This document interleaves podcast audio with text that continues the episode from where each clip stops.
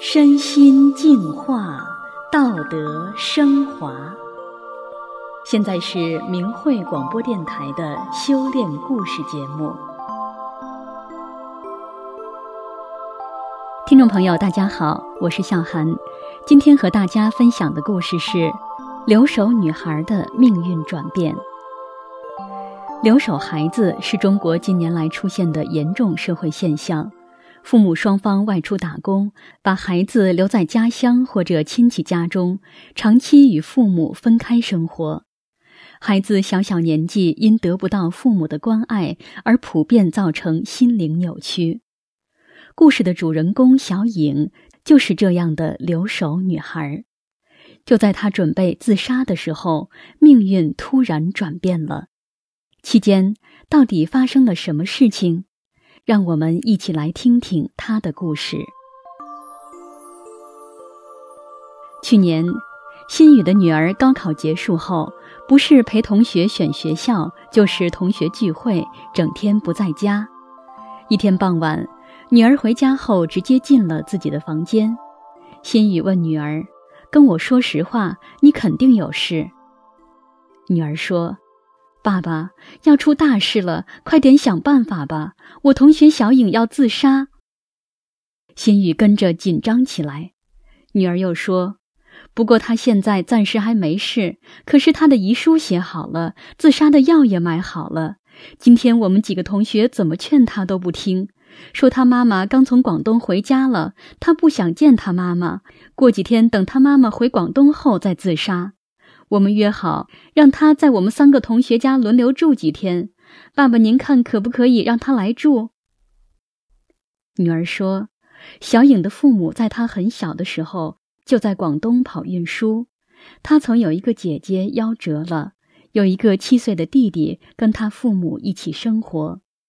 小颖从小跟奶奶生活，奶奶去世后，她就寄宿在姑妈家或者住校。”小颖说：“她的父母很偏心，不喜欢她。练过武术的爸爸打她时下手很重，她的妈妈也不敢护她。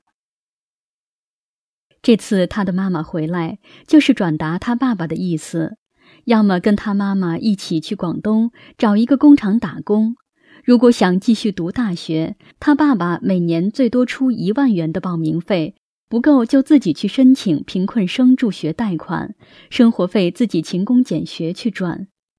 小颖宁愿饿死也不去广东，她和妈妈也谈不到一起去，两人见面就吵架。听了女儿的叙述，心雨能感受到小颖的无助。他对女儿说：“小颖的情况，要是你同学的家长知道了，估计也不愿意插手管，谁愿意揽这种事啊？”但是我们是法轮大法的修炼人，我们遇到了都不是偶然的。你明天去同学家把小颖接过来吧。第二天早上，带着简单行李又显得有些难为情的小颖来了，心雨就带着女儿和她进行了一次长谈，了解了更多细节。小颖说，她已经一年多没跟爸爸联系过。只有在他需要钱的时候，才跟妈妈用文字联系。他说听到父母的声音就特烦，但他在高中期间花了父母近十万元，他觉得妈妈很可怜，什么都听爸爸的，所以他就在家族中极力主张父母离婚，他要跟妈妈单独过。可能因为这事儿，他爸爸不再跟他有任何联系，连姑妈也远离了他。这次高考填志愿时，他填了一所只在本省招两名学生的学校，没想到被录取了。事后才知道报名费要两万五千元，高额的报名费和父母的做法让他很伤心无助。他认为父母偏心弟弟，不肯出钱让他读大学，他在家里就是多余的。他甚至还去咨询过律师，怎样才能告他爸爸。在小颖叙述的过程中，心雨观察到她看似文静的外表，不时露出倔强、任性、自私和玩世不恭的心态。父母在外谋生，出于安慰式的弥补，就在金钱上满足她。但多年的付出却得不到女儿的一丝感恩，换来的却是白眼狼般的回报。处在青春叛逆期的女孩的那种看谁都不服、唯我独尊的心态，与父母的期望发生了强烈的碰撞。可有谁能够走进这女孩的内心，帮她看到父母对她的辛苦付出，看到自己也存在着不足，看到一个人活在世上的真正意义呢？心语想，自己即使倾尽所有，也不一定能真正帮助女孩走出所有困境。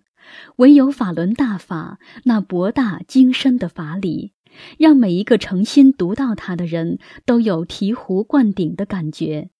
人生的迷茫与恩怨，家庭的烦恼与事业的困惑，无不在这里找到答案，让人身心释怀，迷途知返。心雨首先给小颖讲了“三退保平安”的真相，就是退出中国共产党、共青团和少先队组织，并帮助他在不同角度分析了自杀会带来的各种严重后果。心雨问他。你愿意改变你的现状吗？小颖说：“当然想，但是可能吗？”心雨说：“你如果相信我，就先从退出中共的一切组织开始。只有清除了自己曾经对他发的毒誓，才能摆脱这个共产邪灵对你的操控。然后认识到自己的不足之处，相信法轮大法好，这样就会得到大法师父的护佑。”小颖说：“好吧，我退出曾经加入的团队组织，也希望大法师傅能帮助我。”心雨对小颖说：“你现在的情况，要是按我们大法修炼者的方法处理，那就是先找自己的不足，只有自己先归正了，周围的环境也会随之向好的方向转变。但你可能连自己错在哪里都不知道，没有衡量好坏的标准，怎么改呢？”我送你一本大法师傅的著作《转法轮》，一共九讲，希望你每天最少看一讲。现在就什么都不要想。小影似懂非懂的点着头，双手接过了转法轮。小影在仙雨家住了十天，每天吃的都是他喜欢的饭菜。十天内，他还长胖了几斤，几乎每天晚上。新宇夫妇和女儿都会陪着他交流，每天都能看到小影心性提高的变化。他也认识到自己以前做事很偏激，只在乎自己的感受。第三天，趁他妈妈去了亲戚家，他回家把遗书烧了，自杀药也全都扔了。第四天，小影说：“叔叔，我真的没想到我还可以做个好人。”从小到大，从来都没有一个人像您这样教我怎样去做一个为别人着想的人。我觉得您就是我的救命恩人。以前如果父母冤枉我做了什么坏事，那我就一定会做给他们看，从来不管他们怎么想。现在我学做好人，真好。心雨说：“你的救命恩人不是我，是大法师父，你要谢谢师傅。”小影双手合十，说了声：“谢谢师傅。”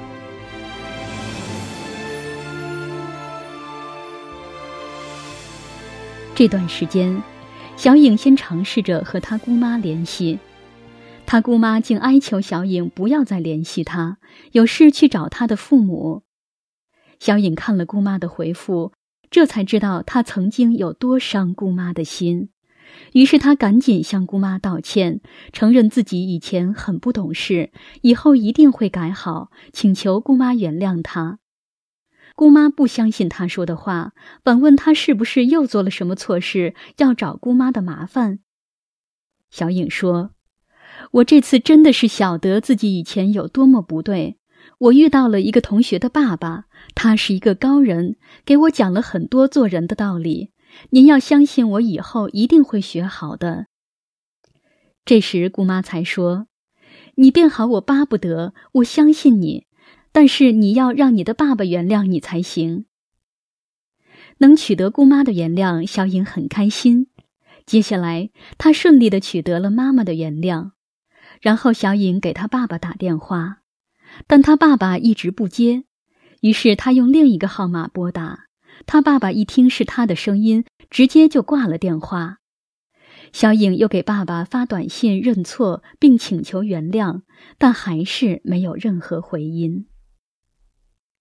第七天，他在新宇夫妇的鼓励下，再次鼓起勇气拨通了爸爸的电话。这次，他爸爸很不客气地问他有什么事，小颖就一直对爸爸说对不起。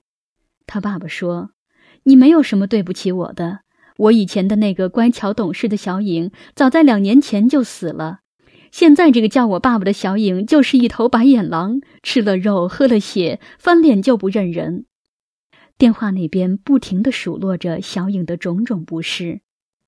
我和你妈妈辛辛苦苦在外面挣钱，你三年高中花了我们十来万，你看看你有几个同学的父母像我们这样？我们为了什么？可是你却考个二百来分来报答我们。还要我们每年再出两万五去供你上大学，你肯定是故意选这么贵的学校报复我们吧？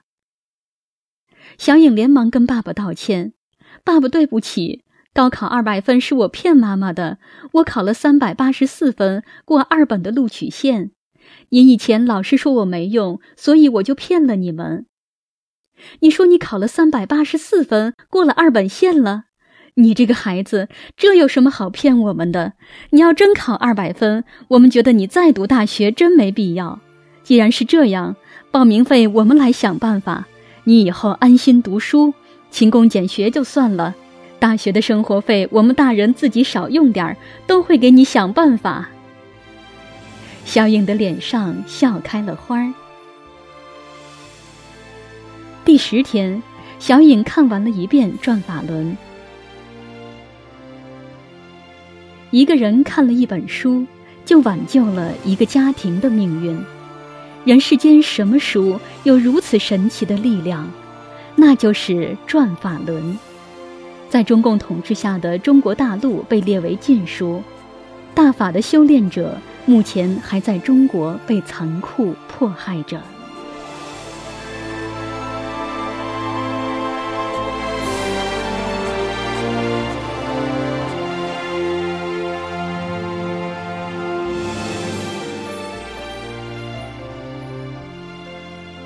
听众朋友，今天的故事就讲到这里，我是小韩，感谢您的收听，我们下次再见。